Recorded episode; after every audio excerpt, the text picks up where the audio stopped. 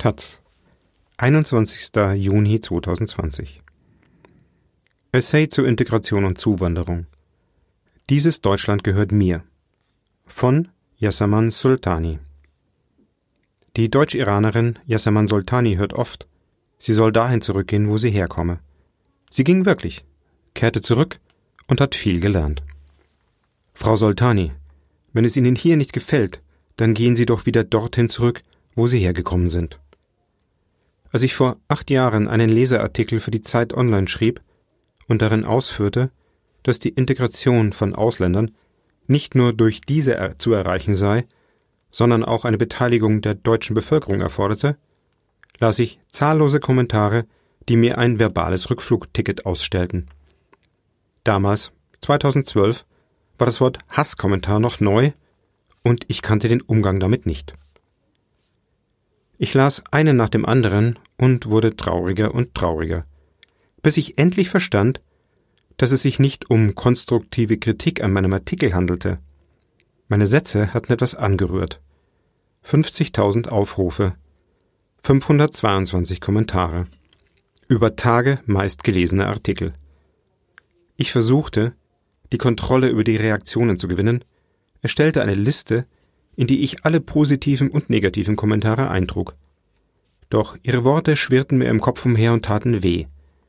Die negativen hatten einfach mehr Gewicht. Kommentar 66 lautete Wer die angebotene Wurst nicht will, verlässt bitte den Laden und lässt sich woanders bedienen. Aber in welchen anderen Laden sollte ich denn gehen? War dieses Land nicht mein Laden?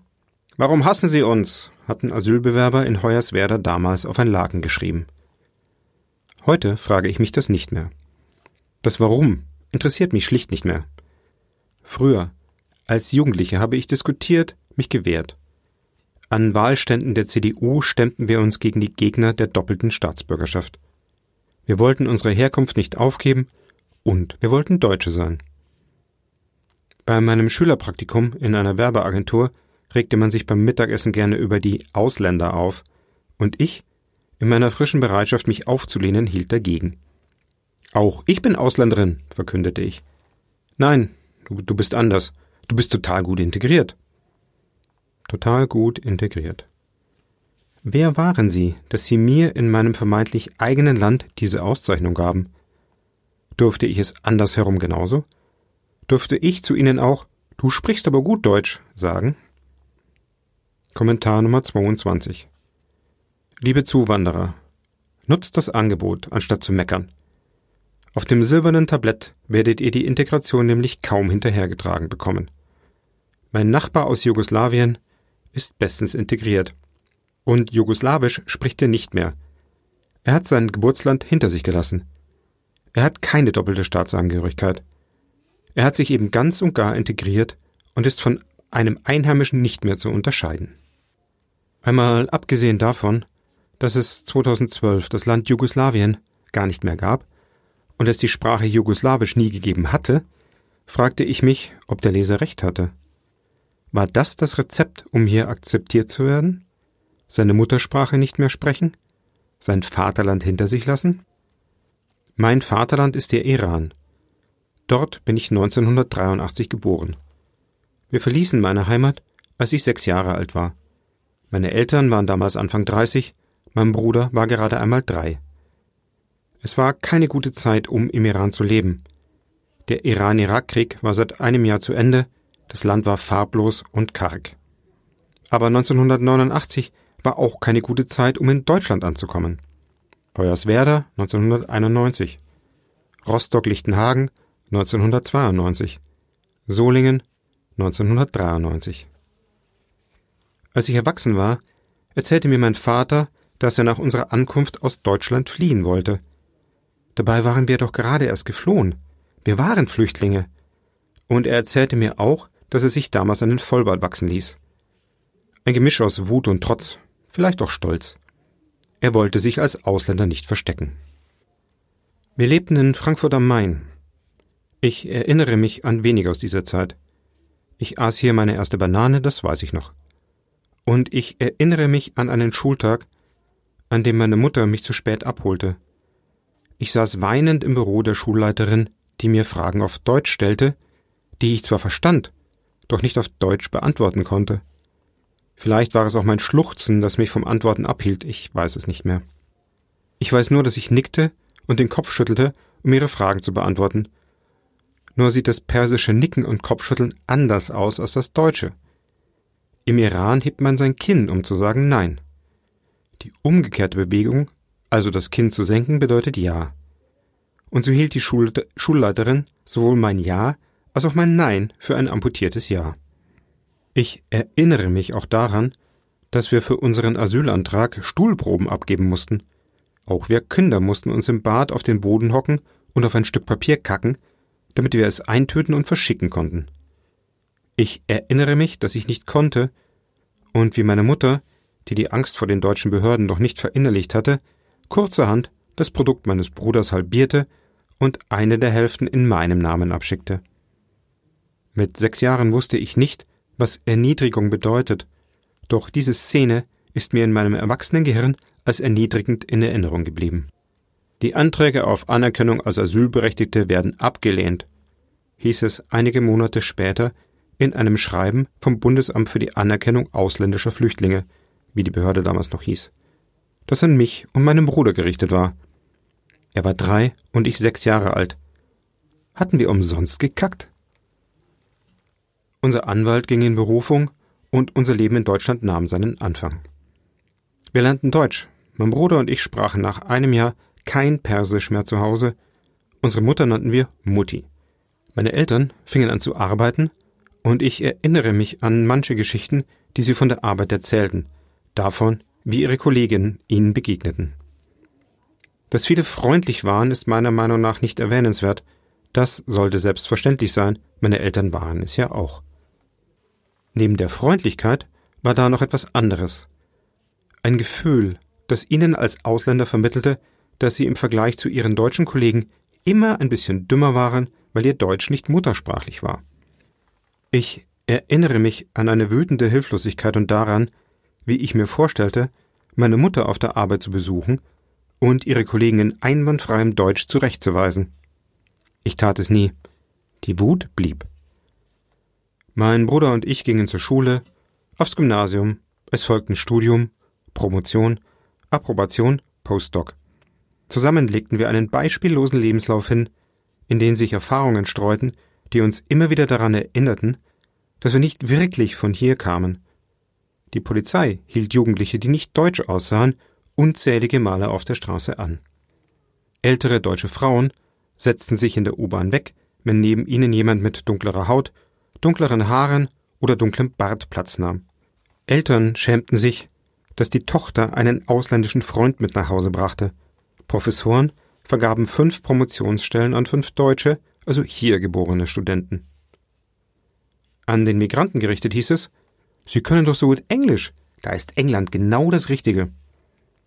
Als ich mich für ein Promotionsstipendium bewerben wollte, sagte mein Professor, Stipendium? Dafür reichen deine Noten doch nicht. Ich hatte einen Einserschnitt im Diplom.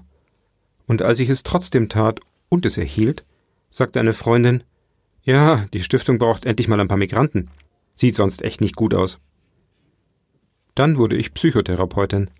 Die teure Ausbildung, die unbezahlte Arbeit in der Psychiatrie finanzierte ich selbst. Es gab sonst kaum Migranten, die sich diesen teuren Job leisten konnten. Für uns hatten die Großeltern nichts gespart, die waren gar nicht hier. Zu dieser Zeit, 2015, brach die Flüchtlingswelle über Deutschland herein.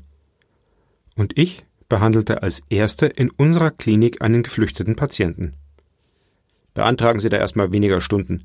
Wir wissen ja nicht, ob der die Therapie nur für seinen Asylantrag will, schlug ein Kollege damals vor.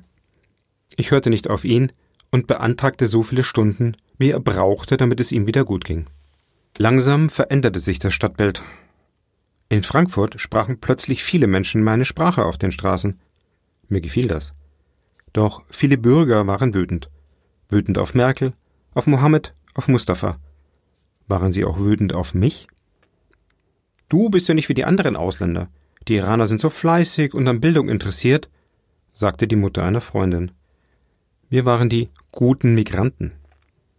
Ich war also nicht wie die anderen Ausländer, aber auch nicht wie die Deutschen. Wer war ich dann? Deutsche, Frau mit Migrationshintergrund, Migrantin, Ausländerin, Flüchtling, Kanakin. Ein ordentliches Kastensystem. Migrationshintergrund klingt für mich wie Behindertenausweis mit unklarer Prozentzahl. Bis 1949 wird per Definition zurückverfolgt, ob die eigenen Eltern zugewandert sind oder nicht. Das will man hier nämlich genau wissen.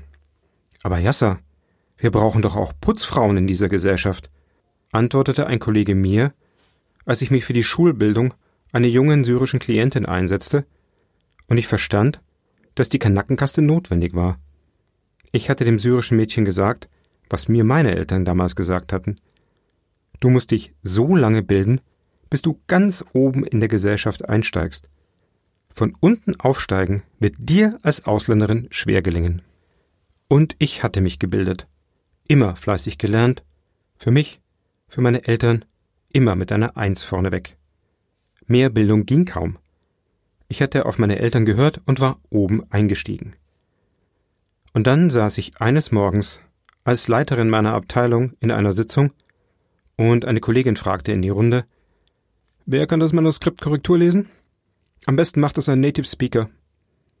In unserer Runde gab es zwei Deutsche, die sich meldeten. Auch ich hob meine Hand. Frau Soltani, aber Sie sind doch keine Native Speakerin, sagte sie, und ich senkte langsam meine Hand. Weiter in der Kommentarspalte. Nun hieß es höflich, vielleicht sollten Sie, werte Frau Soltani, auch einen Augenblick darüber nachdenken, wie es Ihnen heute ergehen würde, wären Ihre Eltern im Iran geblieben, anstatt mit Ihnen nach Deutschland zu gehen, hatte ein anderer Leser geschrieben. Ja, ich habe tatsächlich oft darüber nachgedacht, wie es uns heute ergehen würde, hätten wir den Iran nie verlassen.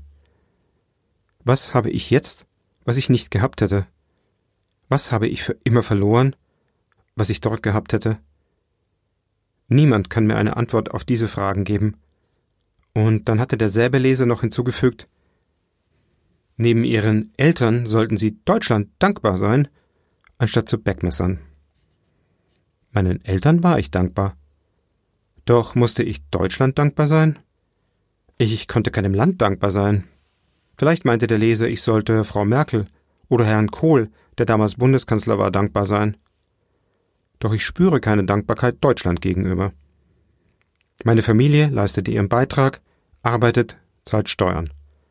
Ich zahle Steuern und behandle die kranken Menschen dieser Gesellschaft. Darunter einen Patienten, der früher in der rechten Szene unterwegs war. Ist interessant, dass Sie jetzt eine ausländische Therapeutin haben, sagte ich, als er mir davon erzählte.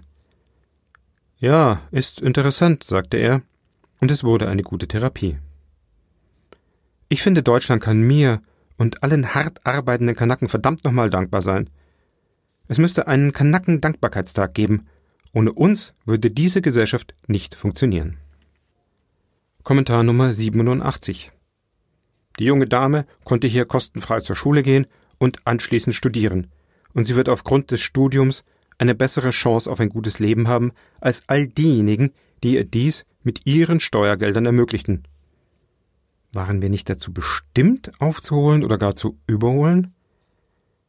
Ich wollte in einem Land leben, in dem meine Anwesenheit nicht nur toleriert wurde, nicht nur selbstverständlich war, sondern auch wertgeschätzt wurde. Aber Beckmessern durfte ich ja nicht, und wenn man es doch tat, hieß es, gehen Sie doch dorthin, wo Sie hergekommen sind, wenn es Ihnen hier nicht gefällt. Vielleicht hatten Sie ja recht. Vielleicht sollte ich genau das tun. Es war ein gleichzeitiges Abgeschoben und angezogen werden. Das ständig vermittelte Gefühl, nicht ursprünglich von hier zu sein und die Sehnsucht, wirklich dazu zu gehören, waren die Motoren, die eine Entscheidung vorantrieben. Deutschland verlassen und in den Iran zurückkehren. Was ist bloß in dich gefahren? Du willst Deutschland verlassen und in den Iran ziehen? sagten meine Freunde. Sie hatten recht. Ich hatte doch alles, was man in Deutschland zum Leben brauchte. Ich war Psychotherapeutin, ich verdiente genug Geld, ging zum Yoga, hatte meine Freunde und meine Freuden. Ich genoss meine Pseudofreiheit im Zeitalter des Konsums, schaute Netflix, kaufte bei Amazon, ging auf Junggesellenabschiede, schmiss Babyshowers für meine Freundinnen, machte Urlaub, war gestresst, klagte ständig über zu viel Arbeit, dachte über Versicherungen für dies und jenes nach und wiederholte diesen Loop Jahr für Jahr. Es war ein gehetzt, betäubtes Leben in Frieden und Sicherheit. Und so lief auch der Arbeitsalltag hier einfach vor sich hin. Ich habe eine kleine süße Inderin mit depressiven Symptomen gesehen, sagte eine Kollegin, als sie eine neue Patientin vorstellte. Ich finde es nicht besonders respektvoll, so, so über Patienten zu reden. Ich stelle meine deutschen Patienten auch nicht als kleine süße Deutsche vor, sagte ich. Und die anderen? schwiegen. Und ich? fühlte mich leer, hatte mich ins Ausgespielt, aus der Ausgrenzung in die Ausgrenzung. Gibt es eigentlich schwarze Wundpflaster für Schwarze? Müsste es doch, fragte ich eines Mittags in die Runde meiner Kollegen. Wir googelten und fanden heraus, dass das bereits in den 60er Jahren in den USA thematisiert worden war. Man kann sich aber auch über jede Kleinigkeit aufregen, murmelte eine Kollegin. Wenn dein Volk über 200 Jahre versklavt wurde und du noch heute täglich Rassismus erfährst, dann ist es keine Kleinigkeit, wenn dein Hautton nicht als Hautton anerkannt wird, antwortete ich. Und wieder hatte ich mich aus dem Kreis begeben, hatte etwas angesprochen, das zum Mittag schwer verdaulich war. Und die anderen schwiegen. Wir Kanaken spüren Rassismus. Er war da. Passierte uns, unseren Eltern, Geschwistern und Freunden, und doch sprach man uns diese Erfahrung ab. In Deutschland haben doch alle die gleichen Chancen, sagte eine deutsche Freundin, als ich erklärte, dass mein Name bei Bewerbungen wohl weniger Chancen hätte als ihre. Ihr schien es schwer zu fallen, sich einzugestehen, dass wir unter ungleichen Bedingungen gleich weit gekommen waren. Wahrgenommene Diskriminierung. Was soll das denn sein? Da kann ja jeder kommen und sagen, er fühle sich diskriminiert, sagte ein Kollege, als ich vorschlug, für meine Doktorarbeit zu erfragen, in welchem Ausmaß Migranten Diskriminierung wahrnahmen. Ich arbeitete vor einigen Jahren an einem renommierten Forschungsinstitut, das zahlreiche Migrantenforschungsprojekte durchführte. Dafür gab es nämlich viele Forschungsgelder.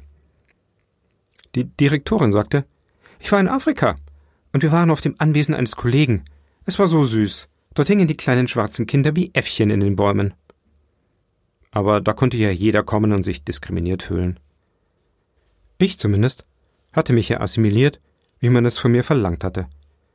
Sie nannten es zwar integriert, doch was sie meinten war assimiliert. Ich, als Kanaken, musste ihnen den Unterschied erklären. In diesem Prozess der Assimilierung war ich mir selbst fremd geworden. Ich fühlte mich fremd in mir und mit mir. Ich hatte die Ausgrenzung verinnerlicht, mich dabei verloren und mochte mich nicht. Ich suchte nach diesem Gefühl der Zugehörigkeit, wahrhaftiger, körperlicher Zugehörigkeit, die durch den Magen ging. Ich wollte mich durch die Erde, die mich geboren hatte, ernähren lassen. Ich dachte, ich würde mich im Iran wiederfinden. Auf früheren Reisen in den, in den Iran lief ich durch die Straßen Teherans und schaute in die Gesichter, die mir bekannt, evolutionär vertraut waren. Die Stadt war voller Onkel und Tanten, die ich nicht kannte. Die Bärte der Männer sahen aus wie der Bart meines Vaters auf den Fotos von früher. Die Ringe an ihren Fingern waren die Ringe, die meine Großeltern trugen, und auch ich wollte einen solchen Ring haben. Ich wollte ihn an meinem Ringfinger tragen. Ich wollte den Iran heiraten und mich, bis dass der Tod uns schied, an ihn binden. Kommentar Nummer 70 Übrigens ist meine ganz persönliche Erfahrung mit Menschen aus dem Iran leider genau die, die hier in dem Artikel präsentiert wird. Vermeidet man tausend und eine Möglichkeiten, sie zu beleidigen, finden Sie die 1002. Möglichkeit. Mir kommt es manchmal fast so vor, als würden Sie nur darauf warten, beleidigt zu werden.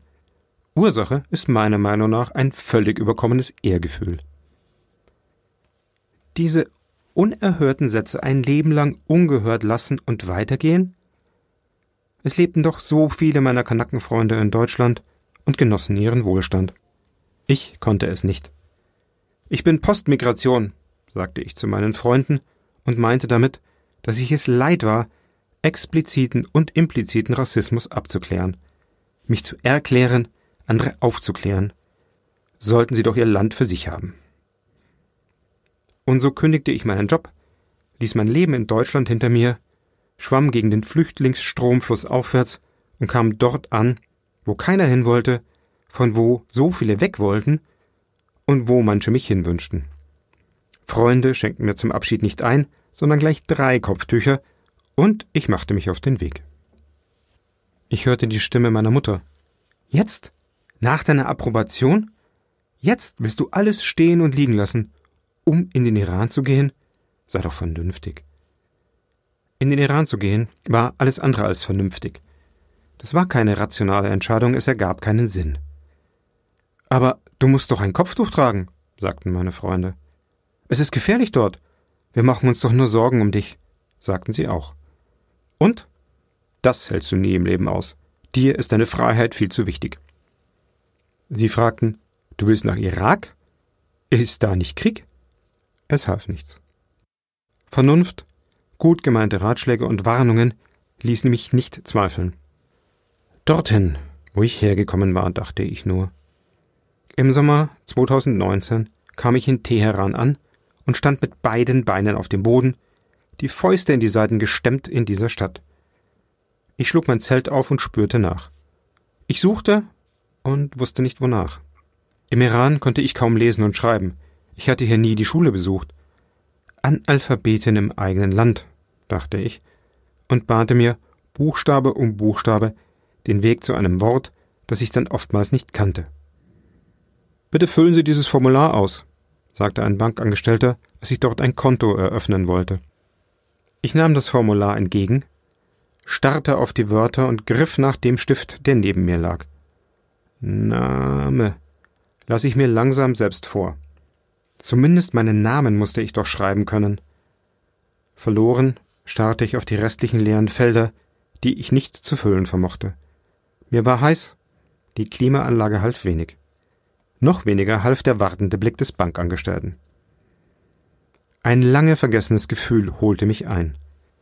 Eine Sprachlosigkeit, die ich in Deutschland zum ersten Mal erfahren hatte. Ich saß am ersten Schultag einer Mitschülerin gegenüber, bemerkte, dass wir die gleichen Hefte hatten, wollte sie darauf hinweisen und eine Verbindung herstellen, suchte nach ihrem Blick, lächelte, schaute auf mein Heft, dann auf ihres und wollte etwas sagen und konnte nicht. Die Worte blieben mir im Hals stecken, denn es waren die falschen. Der Augenblick überraschte mich selbst. Sprachlosigkeit hatte ich in meinem kurzen Leben bis dahin noch nicht bewusst erlebt. Und heute in der Bank? Ich gab mich geschlagen. Es hatte keinen Sinn, so zu tun, als sei ich von hier. Entschuldigen Sie bitte, es ist für mich etwas schwierig, dieses Formular auszufüllen. Könnten Sie mir dabei behilflich sein? Und so begleitete er mich durch das Dickicht des Formulars. Stolz wie eine Erstklässlerin kam ich am anderen Ende heraus, machte ein Foto und schickte es meinem Vater. Mein erstes ausgefülltes Formular, schrieb ich darunter. Das Leben in Teheran war gar nicht so anders als in Frankfurt und gleichzeitig völlig anders. Ich hatte eine Wohnung im Norden der Stadt, die ich mir nach und nach einrichtete und in der ich tagsüber schrieb. Ich ging auch hier zum Yoga, meldete mich mit einem Freund bei einem Essay-Workshop an und besuchte einen Philosophiekurs, in dem wir Texte von Goethe lasen. Freitags ging ich mit Freunden zu Galerieeröffnungen, sah mir Theaterstücke an und lud zu Filmabenden bei mir zu Hause ein. Du siehst selbst total deutsch aus. Das muss wohl daran liegen, dass du dort so lange gelebt hast, sagte eine Freundin. Ich nickte höflich. Hier war ich etwas Besonderes. Die Freundin aus Europa, obwohl ich mit aller Kraft versuchte, mich anzupassen und meinen deutschen Akzent loszuwerden. Nicht als anders auffallen und doch anders sein. Das Fremdsein haftete weiter an mir. Und trotzdem fühlte ich mich zu Hause bei den Menschen hier. Ihr Lautsein, ihre Emotionen, das viele Essen, hier fühlte ich mich lebendig. In Deutschland war es, als würde man mit angezogener Handbremse durchs Leben fahren. Dort drehte ich meine Lautstärke herunter, Zimmerlautstärke eben. Gesetzliche Mittagsruhe, Psst, das ist Ruhestörung. Ich sehnte mich danach, diese Ruhe zu stören. Ich wollte laut sein, ungestüm, unordentlich, ungeplant. Teheran war all das. Und mehr. Eben ganz anders als Deutschland. Kurze Zeit nach meiner Ankunft stand wieder ein Krieg kurz bevor, doch Donald Trump brach den Angriff zehn Minuten vorher ab. Hier lebte man mit diesem und anderen Damoklesschwertern. Wie? Ich weiß es nicht. Die Armut war direkt vor der Haustür, die Menschen waren hilflos und wütend. Und ich? Ich war hierher gekommen, um mich selbst zu finden? Ich schämte mich. Der Blick vieler Menschen schien zu sagen, die hat keine Ahnung. Diese verwöhnten Europäer, die dort im Überfluss leben, wissen nicht, was wirkliche Probleme sind. Und sie hatten recht. Das dicke Fell, das sich die Menschen hier hatten zulegen müssen, fehlte mir. Nach einem halben Jahr machte mir alles zu schaffen. Die Luftverschmutzung, die mir in meiner Wohnung den Atem nahm, das Chlor im Wasser, das unter der Dusche in meinen Augen brannte, das blöde Kopftuch, das meine Haare platt drückte. Ich gehörte nicht mehr zu diesem Land, schon lange nicht mehr. Doch ich wollte bleiben, mir beweisen, dass es ging. Wie konnte ich nach sechs Monaten aufgeben und einfach an das Leben in Deutschland anknüpfen? Es war kein Entweder-Oder, es war zu einem Weder-Noch geworden. Ein weiteres Jahr wollte ich in Teheran leben, kam nach Deutschland, wollte vier Wochen bleiben, kurz durchatmen und wieder zurückfliegen. Doch dann überschlugen sich die Ereignisse. Der Iran stand erneut kurz vor einem Krieg, sie schossen das Passagierflugzeug über Teheran ab, es folgten Proteste. Und Deutschland?